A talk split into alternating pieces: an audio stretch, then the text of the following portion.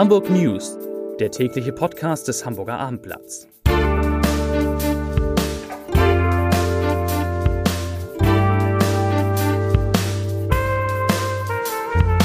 Herzlich willkommen zum letzten Podcast in dieser Woche und damit auch im Februar, denn am Montag ist schon März und Frühlingsanfang. Herrlich. Mein Name ist Lars Heider und heute sprechen wir na, über das Auftreten des ersten Corona-Falls in Hamburg. Betroffen ist davon ja ausgerechnet das Kinder-UKE. Außerdem geht es um die ersten Sondierungsgespräche zwischen SPD und Grünen, die viel kürzer waren als geplant. Es geht um eine Absage, eine bedeutende Absage bei Mal, die mit dem türkischen Staatschef Erdogan zu tun hat. Es geht um einen möglichen neuen Chef bei der Hamburger CDU und das bespreche ich alles mit einem einzigen Kollegen. Und am Ende sprechen wir auch noch über den neuen Spielplan des Schauspielhauses. Also das lohnt sich heute wirklich mal dran zu bleiben, wie so oft. Aber zunächst drei Nachrichten in aller Kürze. Nachricht Nummer eins dreht sich um den sogenannten Cum-Ex-Skandal. Wir erinnern uns, vor der Bürgerschaftswahl hatten ja unter anderem NDR, da die Sendung Panorama und die Zeit berichtet, dass es gewesen sein könnte, dass Politiker in Hamburg Einfluss auf Finanzbehörden genommen haben, was den Cum-Ex-Skandal der Warburg Bank betrifft. Nun hat der NDR dazu eine ausführliche, selbstkritische Stellungnahme abgegeben und dazu einen Kommentar von Andreas Zichowitz, dem Chefredakteur des NDR Fernsehens, veröffentlicht. Und der sagt, fragt sich selber, haben wir in unserer Berichterstattung Fehler gemacht, die wiederum eine Kontroverse ausgelöst haben? Das fragt sich Andreas Zichowitz und er antwortet selbstkritisch, ja, das haben wir. Das war Nachricht 1. Nachricht 2. Wegen eines Computerproblems ist seit heute früh der Nordostseekanal für größere Schiffe gesperrt. Thomas Fischer, der Sprecher der Wasser, des Wasser- und Schifffahrtsamtes Brunsbüttel, hat uns erklärt, dass die sogenannten Verkehrslenker keine Weg, kein Wegzeitbild mehr haben. Schöner Begriff. Sie sind quasi blind und deshalb können größere Schiffe den Nordostseekanal nicht passieren. Und Nachricht Nummer 3, das ist mal eine ganz nette. Eine Ratte, eine echte Ratte, hat für Aufregung im Bezirksamt Hamburg Mitte an der Kaffermacherei gesorgt. Das Tier kroch vermutlich durch die Abflussrohre bis ins Waschbecken der Damentoilette im fünften Stock und erschreckte dort eine Mitarbeiterin schwer. Inzwischen soll das Betriebsamt, äh, das Betriebsamt, das Bezirksamt aber wieder rattenfrei sein. Drei Kollegen habe ich heute noch da, aber die haben es in sich. Der erste habe ich nicht nachgedacht, als ich ihn eingeladen habe, weil mir sein Nachname immer große Schwierigkeiten in, in, in der Aussprache bereitet. Alexander Josewovic aus unserer Online-Redaktion. Du hast heute den ganzen Tag die Entwicklung in Sachen Corona in Hamburg mhm. äh, verfolgt und nun fass, fassen wir mal zusammen, was genau ist passiert. Es gibt einen ersten Fall, ein Arzt im Kinder-UKE. Richtig. Also gestern Abend gegen 23.30 Uhr hat das UKE die Mitteilung verschickt, dass äh, der damals noch als Mitarbeiter bezeichnete äh, Arzt äh, positiv auf das neue Coronavirus getestet worden sei und dass er jetzt für 14 Tage in sogenannter häuslicher Isolation, also bei sich zu Hause in Quar äh, Quarantäne sitzt. Wo arbeitet der denn genau im, im Kinder-UKE? Ja, das sagen sie nicht so genau. Ähm, mhm. Es ist aber auf jeden Fall eine Abteilung für Säuglinge und Kleinkinder, so viel ist bekannt.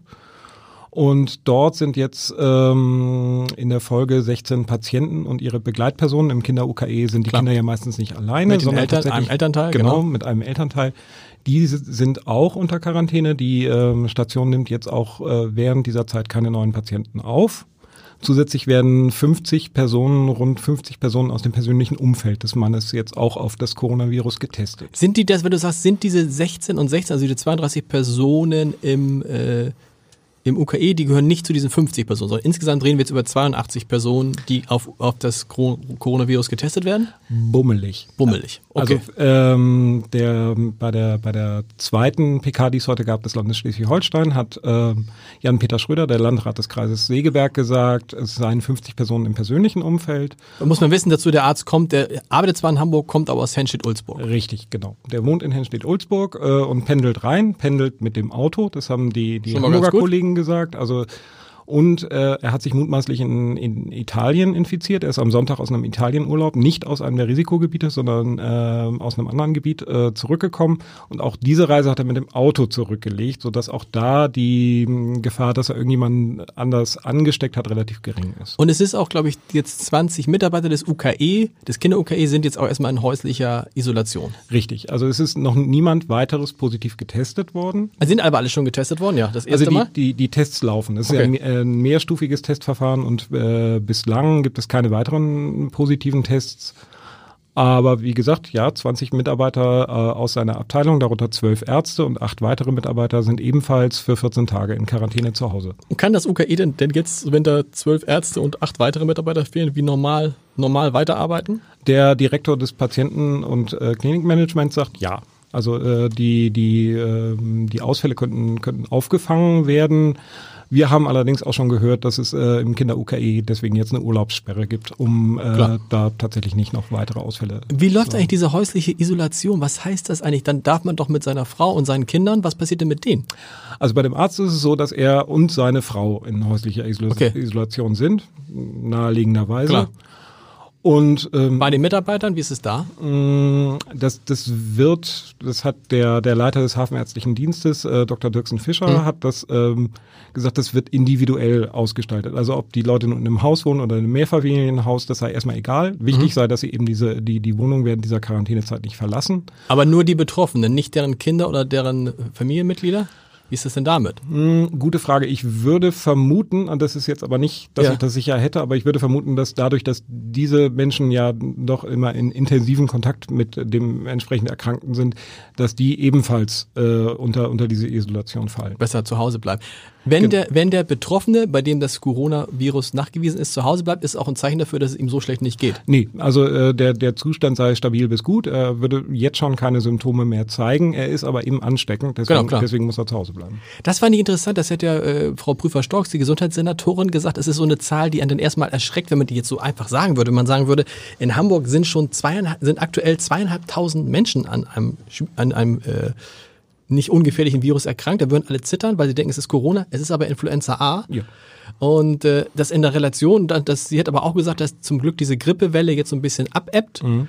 Und das ist auch ganz gut ist, damit die Ärzte sich nicht auf beides konzentrieren müssen. Und man kann ja beides auch leicht miteinander verwechseln. Also eben die, die Symptome sind erstmal ähnlich. Ähm, dann muss das halt anhand von Tests äh, erstmal herausgefunden werden, ist der der Patient an Influenza erkrankt oder ist er an diesem SARS-CoV-2-Virus genau. äh, erkrankt. Ist es eigentlich jetzt ein Vorteil für Hamburg in dieser Lage, dass ab morgen Ferien sind und alle Kitas geschlossen sind, äh, alle Schulen geschlossen sind, viele Kitas, viele Leute einfach weg sind?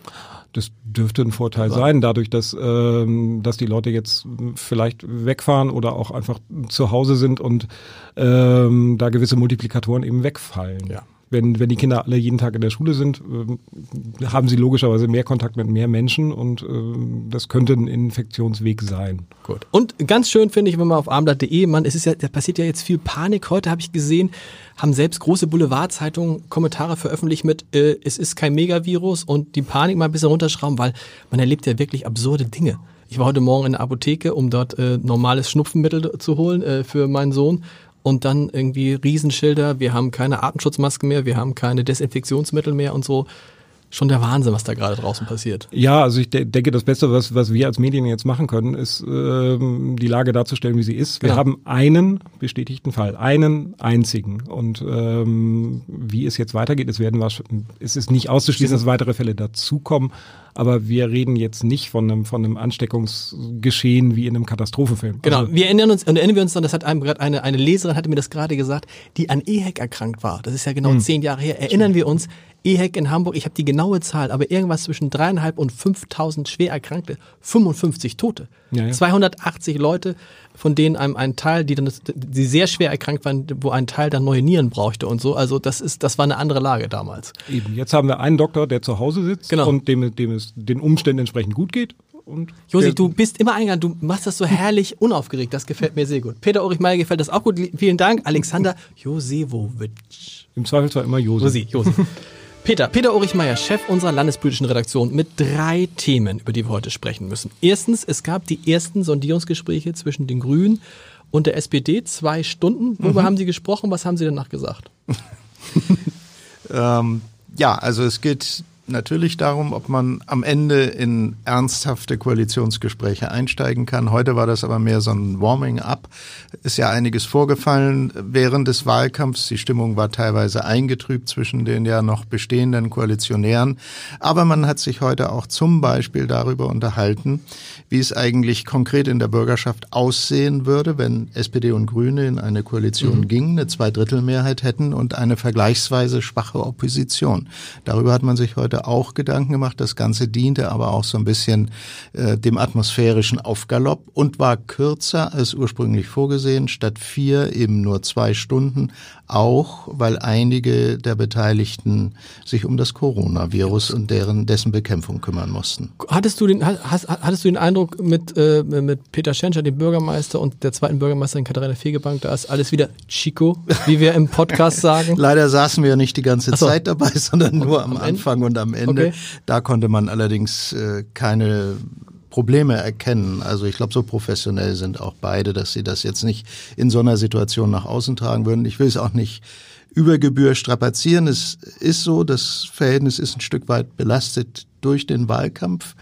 Aber es ist nicht so, dass etwa das Tischtuch zerschnitten okay. wäre oder so. Also. Kommen wir zu dem, einem der großen Wahlverlierer der Hamburger CDU. Da gibt es eine exklusive Nachricht, die du jetzt unseren Hörerinnen und Hörern hier mitteilen kannst. Ja, es läuft, läuft darauf hinaus, dass äh, die dezimierte CDU-Fraktion einen neuen Fraktionsvorsitzenden wohl bekommen wird. Und das ist der Verkehrsexperte Dennis Thering. Und der würde oder wird dann äh, André Trepol ablösen, der ja fünf Jahre lang Fraktionsvorsitzender und Oppositionschef gewesen ist. Und Trepol der, tritt nicht wieder an? Also es gibt ein, eine Einigung okay. und äh, Trepol würde dann Vizepräsident der Bürgerschaft werden. Ah, okay. ähm, und Thering ist ein Junger, ne? Wie alt ist der? Ende 30. Ende 30? Ein, nur mal eben zu sagen, ja. Vizepräsident der Bürgerschaft ist ja mehr ein protokollarischer ja. Job. Nicht? Aber kein schlimmer. Nein, nein, das, also ich meine, tut nicht besser weh, als nichts. wenn du das meinst. Das meine ich, genau. Also Dennis Thering wird dann wahrscheinlich ein relativ großer neuer Fraktionsvorsitzender und das ist schon einer, der auch so Attacke ganz gut kann, ne? der sehr aktiv ist. Ich lese den Namen sehr, sehr oft in, in, einer, in einer großen Hamburger Zeitung. Ja, ist was dran. Ähm, naja, also ich finde, man muss sagen, ähm, André Trepol hat über die fünf Jahre eigentlich einen wirklich guten Job mhm. gemacht. Ähm, ich finde, er war ein rhetorisch versierter, auch schlagkräftiger, guter Oppositionschef. Und man muss sehen, ob Thering äh, in diese Rolle hineinwachsen kann. Kleine Nachricht noch, äh, ja, wenn noch? du so viel Zeit noch wow. erübrigen kannst. Natürlich. Es gibt ja eine Besonderheit in der neuen Bürgerschaft. Die FDP ist herausgeflogen, wie wir. Äh, berichtet haben, nach langem Hin und Her. Aber die Spitzenkandidatin Anna von Treuenfels hat ein Direktmandat in Blankenese errungen und bis heute offen gelassen, ob sie es annimmt. Nunmehr ist klar, ja, sie, sie nimmt, nimmt, es an. an. Und allerletzter Satz noch heute Abend, dass Matthias mal da hat es leider für Hamburg eine prominente Absage gegeben, nämlich NATO-Generalsekretär Stoltenberg kommt nicht. Das hat nun gar nichts mit Corona zu tun. Nein, das hat mit der Sicherheitslage vor allem in Syrien, bisschen auch in Afghanistan zu tun und der Zuspitzung zwischen Russland und der Türkei dort. Und die Türkei hat ja sozusagen um Beistand der mhm. NATO gebeten. Da muss der Generalsekretär offensichtlich in Brüssel anwesend sein. Aber der Außenminister Heiko Maas wird heute Abend sprechen und Peter Schenscher. Lieber Peter, vielen Dank und als letzter, aber nicht, wie sage ich jetzt, schlechtester? Jetzt Vorsicht, Vorsicht mit jedem Wort. Last but not least. Holger Truhe aus unserer Kulturredaktion, stellvertretender Leiter der Kulturredaktion. Schauspielhaus ist das Stichwort. Das Schauspielhaus hat heute am vorletzten Februartag sein Programm für die neue Saison vorgestellt. Richtig? Ja, genau. Und das kam recht überraschend, muss man sagen. Die Einladung erfolgte relativ kurzfristig. Es war auch nur zu einem, in einem kleinen Kreise geladen.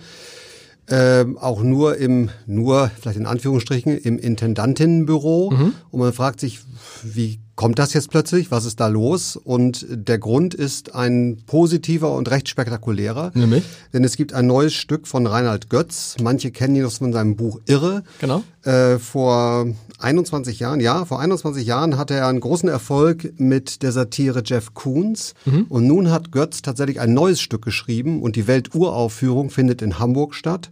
Inszeniert von Karin Bayer selbst. Und weil die Theaterwelt nun auch sehr zusammengewachsen ist, wollte man vermeiden, dass sich das rumspricht, weil das wirklich ein Hammer ist in der Theaterszene. Okay. Und hat lieber ganz schnell eine, äh, einen Pressetermin gemacht, wow. um nicht nur dieses Stück natürlich zu präsentieren, sondern auch vieles andere. Sag noch mal einen Höhepunkt. Ganz schnell, ganz schnell. Ganz schnell ist schwierig, weil es gibt. Du überlegst und ich lese so, lese, lese so lange den Leserbrief des Tages vor.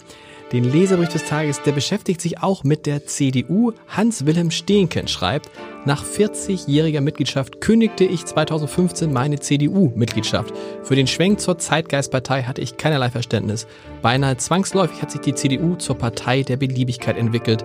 Die aktuellen Wahlergebnisse in Hamburg belegen den Irrweg der Christdemokraten. Warum die CDU unentwegt über einen Kanzlerkandidaten debattiert, erscheint mir unklar. Ich denke, sie brauchen ihn nicht. Und nun noch ein Tipp von Holger Truhe? Ja, ich zögere deshalb, weil es eigentlich drei Tipps sein müssen und man keinen genauen Tipp geben kann. Denn Aber diese, einen davon. diese Pressekonferenz ist so schnell äh, einberufen worden, dass drei äh, bedeutende Regisseure inszenieren. Und zwar äh, Katie Mitchell, Falk Richter und René Polish. Und man kann bei zweien von denen noch gar nicht sagen, welches Stück. Okay. Und bei dem einen, bei Polish, zwar welches Stück, aber nicht, worum es geht. Vielen Dank, wir hören uns Montag wieder. Bis dann. Tschüss.